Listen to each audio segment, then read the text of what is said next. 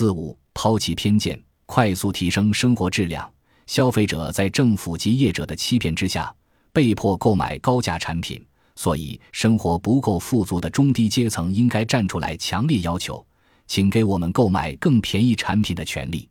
到美国第三大连锁零售店彭尼公司走一趟，会发现澳大利亚、巴西制造的家具售价竟然只有日本的十四。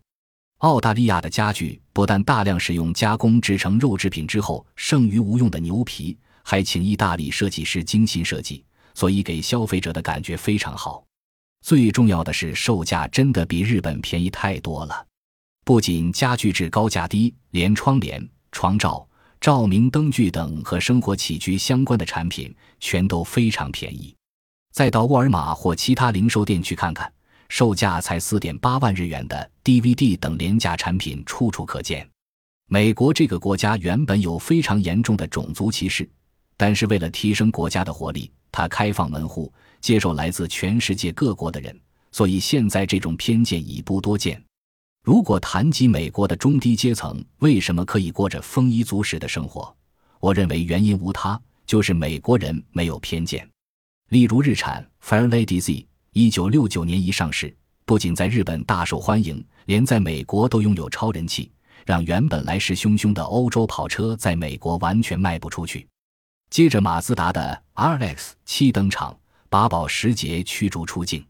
现在韩国生产的索纳塔汽车在美国的业绩一路飘红，与这款车同级的车当中卖的最差的竟然是奔驰。美国的消费者以价格和质量选商品，只要大致相同，这个比较便宜就买便宜的。他们没有偏见，只相信自己看到的、摸到的和使用过的经验。这一点和不看商品、只认名牌的日本消费者完全不同。当然。日本的消费者当中，已经有人开始做聪明的选择了。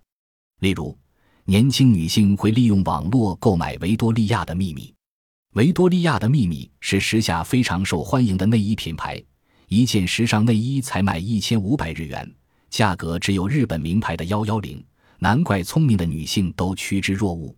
到纽约、洛杉矶走一趟，更会发现，不仅维多利亚的秘密专柜，连 Zara。香蕉共和国等专柜都挤满了来自日本的女性消费者。